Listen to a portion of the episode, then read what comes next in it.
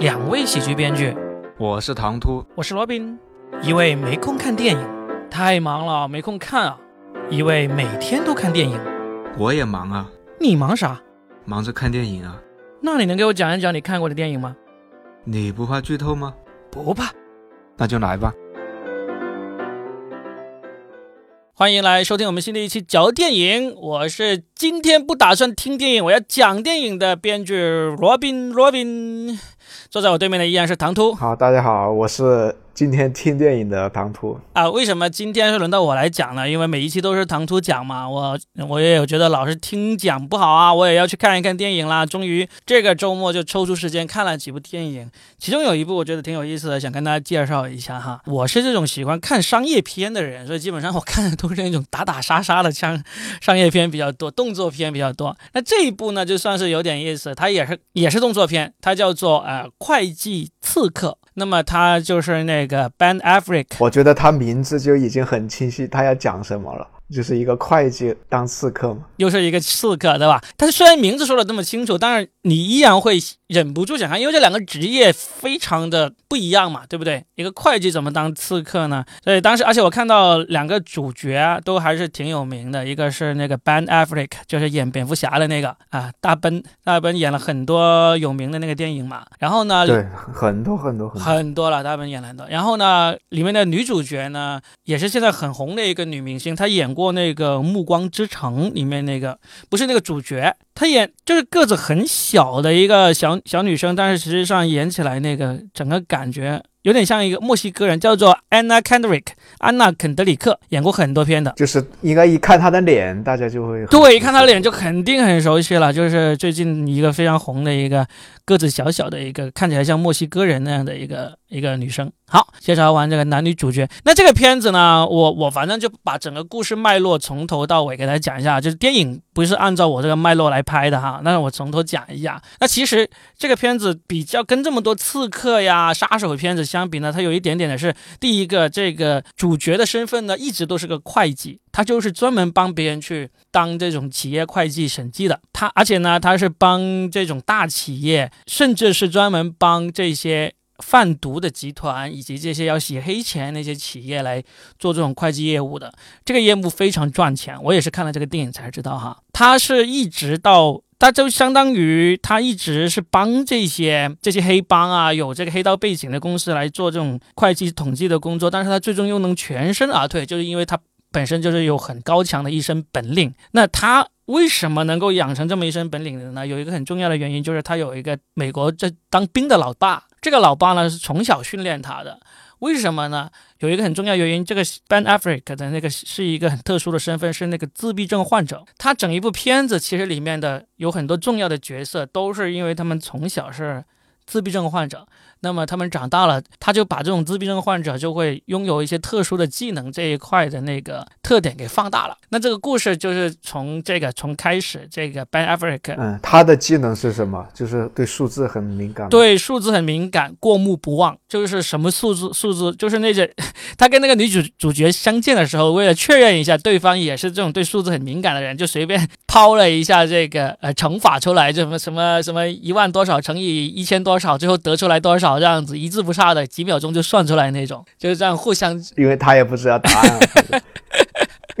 都不 知道，互相假装互相蒙对方是吧？那他讲的是一个故事，这样子，就是这个男主角小时候，他妈妈离开了他们，就去改嫁了，他就跟他弟弟。两兄弟一起跟着他爸爸长大的，然后他他弟弟呢就是一个正常的小孩，而他呢就是从小有受个自闭症困扰，然后他爸爸呢就离异之后就带着两个小孩，就因为他是美军嘛，就经常会去世界各地的那个驻军啊什么之类的，他爸爸呢就在这个驻军基地就从小就训练他哥俩是变成了那个身手很好，搏斗啊枪击啊什么都都很厉害的一个一个一个人。那到后面呢长大之后，就他就。一直跟着他爸爸，但是他弟弟呢就自己出来去，反正就出去工作了这样子。但是呢，他就跟着他爸爸，就有一天就是他们就接到了这个他妈妈的亲生妈妈的那个死讯，就是过世了。他就和他爸爸一起去参加他妈妈的葬礼。结果在那个葬礼上呢，就他爸爸就跟跟人发生了冲突嘛，发生了冲突，然后就被打死了。他也被，因为他也枪伤了一些军队嘛，就是因为那个葬礼上是有别的军队的人来参加的，他也枪伤了一些军队的人。然后呢，这个大奔呢就被当做这个就被送进了这个军队监狱，他就在军队监狱里面开始被这个美国的这个金融财政部门，就是财政部门就专门要查金融犯罪的一个一个老头。那个老头呢是个光头老头，这个老头这个就是那个演那个爆裂鼓手那个老师。什么西蒙啊，那个人演。你一说光头，我就想到他了，也没有几个光头了，是吧？哇，最著名的光，他就把这个大奔呢，就从这个军事监狱里面提了出来，就把他移到了美国的一个普通监狱。在这个普通监狱里面呢，这个大奔呢就认识了一个帮这种黑社会洗黑钱，呃，不是洗黑钱，帮黑社会做账的一个会计，这个天才会计，就两个人就结为了忘忘年之交。在这个监狱里面两年时间，就大奔一。一边帮这个财政部去做这些打击金融犯罪的一些工作，同时呢，又在这个老头身上学到了很多怎么去给这个企业去做会计、做审计啊、做账的这些本领。就这个有点像那个《基督山伯爵》里面的那个故事情节，就是你在监狱里面遇到了一个高手，这个高手呢知道自己快要完蛋、快要死了，然后就把毕生功力给教会了他，就这样子。然后结果就是个做账，人家基督山给了他一个财遗产了，财财宝。这个做账的功夫很厉害，其实很多公司都需要这种人的，而且这种人的话，你能够做到别人查不出来，这些需要真的需要天资加这个技术的。总之，他就从这个老头身上学到了这个功夫。然后呢，这个老头呢，他是为什么会进监狱呢？就是因为他帮一个贩毒家族做了二十多二三十年的账，然后呢，这个贩毒家族的老大就觉得他老了，想要抛弃他了，他就逃了出来，然后呢，就举报了这个这个老大，然后成为了污点证人。然后这个金融财政局的这个光头老头呢，原来就当时就答应给这个财务老头一个证人保护计划了，就是说你只要供出这个黑帮的那个贩毒的事情呢，我们就会保护你，你就不用担心。结果这个老头就做了这个污点证人之后呢，就用完即弃了，他们就没有给他提供这个这个保护计划，所以呢，他就蹲了两年牢，然后就出出狱了。一出狱就被黑帮他们抓住，然后折磨到死了。然后这个大奔。在狱狱中就听说了这个事情，他就哇一下就疯了，他就打伤了这个狱警，然后就逃狱了。他就逃狱了出去，然后就开始隐姓埋名，就开始专门，终于开始进入了会计这一行，就一直默默的做这种会计的事情。然后呢，用很多方法来隐藏自己的那个那个身份。这时候，这个大奔就跟这个财政局的这个光头老头的那个命运线就相交了。是在什一个什么地方呢？就是因为。这个财政局的这个老头呢，他也他也不是故意把那个懂做财务的老头给害死的，他也是很有愧疚，所以呢，他就他就为了赎罪，他就去专门去蹲这个黑帮的那个那个蹲他们那个窝点，就想要一直在监听那个黑帮，想要抓住他们犯罪的证据。结果他就在蹲了半年之后。他就有一天就在那里门外的车子在蹲点的时候，就看到有一个人，其实这个人就是大边了。这个大边呢，就一个人进去杀到这个黑帮的这个窝点，就一个人把这个黑帮的九个还是十个人全部给挑了，就先从用匕首开始，就抢对方的那个匕首来杀人开始，然后再抢对方的枪来杀人，这样子一路杀进去。财政局的老头呢就。就也冲进去看发生什么事嘛，然后呢就被个大兵从背后制服了他，然后就就问他你是什么人，然后就问半天，他就本来以为大兵一定会杀他了，但是大兵后来就问了他一句话，那他就跟这个大兵说，他说我有孩子，其实有点像求饶那个意思嘛，然后大兵就问他，他说你是一个好父亲吗？他说是的，他说虽然我呃工作很差劲，做的很不好，但是呢在养育孩子这一块呢我没有搞砸，我的孩子都长大了，都过得很好，然后大兵就放过了他，放过了他之后。他就开始隔一段时间就通过一个他的女助理给这个财政局的老头去打电话，告诉他一些犯罪信息。然后这个老头呢就他这个时候是在干嘛？那个大本就他是在做小会计，他就是在给。各个黑帮啊，各个这种有财务问题的公司做账，但是做账的过程中，他就出狱之后就是一直在做这个。对他出狱之后一直做这个事情，直接就开始走黑道路线了，就相当于做一个黑道侠盗那种。他就发现对方如果做的事情是很丧尽天良的，他就把这种事情这种线索告诉这个财政局的这个老头，这个老头呢就去部署，然后就把他们给抓起来。所以呢，就一直到。这个老头就破了很多，因此破了很多案嘛，他就光荣退休。他在退休之前的半年，他就找了一个女黑人。这个女黑人呢很厉害，但是呢她也有做那个假历史，就是她进入这个联邦政府工作之前呢，也是蹲过牢的，也是杀过人的。所以呢，他但是这个老头呢就发现了这个这个女下属的这个黑暗历史嘛，也知道这女下属很厉害，他就把这女下属叫过来说：“我发现了你的秘密了，那你如果不想蹲监牢的话，那你就听我的话，你把这个大边给找出来。”他要大边把这个人找出来。他为什么要做这个事情呢？他其实就是想，他知道自己要退休了，他也知道将来退休之后，这个大奔呢还是会继续给这个线索过来的。就相当于除暴呃替天行道除暴安良一样的，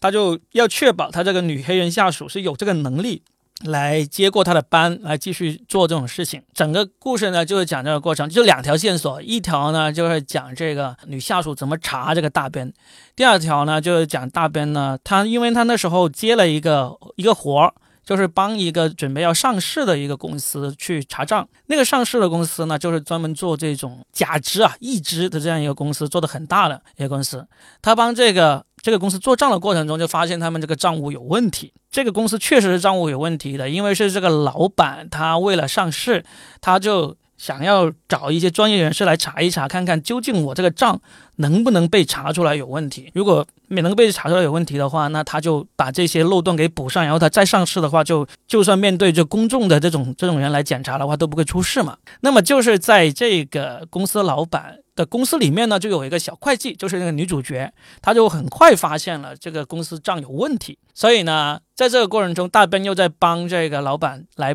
查账的过程中呢，他俩就认识了。然后呢，就共同发现了这个问题。老板就发现，我靠，原来我这个账真的会被人查出来。然后他就知道他的账不妥了，他就开始知道，就他就让让大奔就不要再查了啊。这个事情我知道了，他就开始把所有知道这些事情的人都开始灭口。其中他要他就想要把大奔以及这个女会计也一起灭口。所以呢，这是两条线。这个一只这么厉害吗？卖一只的？对，他的一只，然后再卖买他，再卖他们一只啊，先把他打残。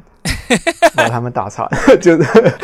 也不是，它里面有意思，就是他讲了很多这种财务术语啊，就是说他是怎么做假账啊，就是怎么分析。他这一段呢，显然是找了专业人士来帮他们来写这个剧本的，而且呢，这个这个情节还引起了豆瓣上很多这种当会计的人过来纷纷发表意见，说啊，这个是怎么回事，那里是怎么回事，那里这样这样写是不对的，什么这还还挺引起大家的兴趣的，就是这么两条线。就是大边一边是帮这个公司做查账，一边呢又被这公司追杀，然后呢，同时另外一边呢，这个财政部也派了人来查他的底，就最后两条线就一直汇到最后，就是很很俗套的结尾了，就是这个，呃，大边呢就把这个坏公司的老板给干掉了，财政局老头呢也成功的查出来了大边的身份，那么也让也成功的让这个女黑人下属接替了他。接了他的班以后，继续这样子，大家合作下去，就这么一个结尾。但是这个里面有一条线，我觉得比较多余的，就是就是这个大边的弟弟，他的弟弟不是在他就是成年以后就离开了他嘛，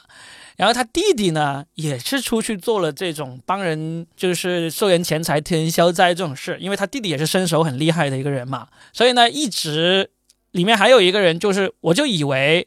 就是那个坏公司的那个老板呢，最终就会请来这个很厉害的杀手来干掉这个 Ben Averick。没想到最后他们在干掉的过程中就是兄弟相认，因为那个就是那个那个杀手就是 Ben Averick 的那个弟弟。他们就在这最后的火拼现场兄弟相认，然后一他们没有没有联系吗？之前他弟弟想要联系他，但是联系不上。然后呢，Ben Affleck 呢是一直知道他弟弟在干什么的，他也没有主动联系他弟弟，但是他不知道这次他老板请的是他弟弟来杀他。那最终他们两个兄弟打的就要互相把对方都打死的情况下才相认，然后再一起把这个黑心老板给干掉了。我就觉得，我就看到对啊，我就看到那个豆瓣上有一个短评，无产者团结起来讲的。就豆瓣上有一条短评，就是说说这个老板好惨啊，就出钱出力请人来查个账，最后还被人干掉了，就这就这么一个故事。然后哦，对，后面还埋了一个很有意思的一个梗，就是呃，这个 Ben 他小时候就刚开始的时候，他爸爸带他去看看一个专门治这种自闭症的一个心理医生的时候，那个心理医生呢，其实是有提议说让 Ben 呢留下来。呃跟着他一起成长。他说，在我这我这里我会专门开一个给这些自自闭症儿童去成长的这么一个类似学院培训培训基地这么一个地方，你儿子可以留在这里跟我成长，也许对他治好他的病有帮助。当时 Ben 的那个老爸就拒绝了，但是现在现场的时候，Ben 在那里玩拼图，他就。有一块拼图找不到了，就在那里发脾气。然后有一个小女孩就帮他找出来，那个小女孩就是那个医生的女儿。那时候那个拼图呢，就在这个电影最结尾的时候就出现了，就是又有一个呃孩子有自闭症的父母过来问这个医生咨询怎么治疗孩子的时候呢，镜头就照进了这个医生的女儿的房间。这时候这个医生女儿已经长大了。她已经有三十年没有跟人说过话了。那医生说，他三十年前就去开始决定不再跟任何任何人说话。但是他的房间里面就挂着小时候 Ben 的那个拼图。然后再过一会儿，带着孩子来看病的那个家长就看到了这个女孩，就是这个医生的女儿的房间里面的电脑，就很惊讶，就跟医生说：“哇，他说你女儿的电脑好厉害啊！”他就说出了那种各种配置的型号。他说他的电脑可以黑进五角大楼，应该都没问题。就是这么一句话，然后过一会儿，然后那个不跟人说话的那个女女生呢，现在已经是个成年女人嘛，她就开始跟这个这个刚刚来带被带来看病的那个小孩说话。她也不是说话，她就是打开电脑，电脑那个音箱就像那个智能音箱那样子跟那个小孩说话。一说话，原来她就是 Ben 的那个助手，女助手。就是 Ben 在这个作案啊以及这个破案的过程中，他是有一个很厉害的女助手给他安排各种各样的业务，帮他接干接各种业务的。她就是这么一个自闭症的一个女孩，就躲在自己的房间里，用全世界最厉害的电脑来，来黑进各种黑帮交易，来帮他接业务，帮他去攻破各种黑帮的。就之前是从来没有出现过，之前就一直有哦，还你不知道他是，还是你不知道他是那个？对，不知道，因为一直他只是以声音出现，然后因为他的声音经过电脑一加工，就变成了一个呃有英国口音的很干练的女助手那样的一个人，甚至你也知道那不是电脑，因为他会。因为 Ben 想要帮那个女会计的时候，他还会有评论说啊，你为了一个刚认识两周的那个女生这样拼命值得吗？这样子，所以就后面。这么一解释，哦，原来是个活生生的人，而且是个智商很高的人，只不过是有自闭症的一个人，这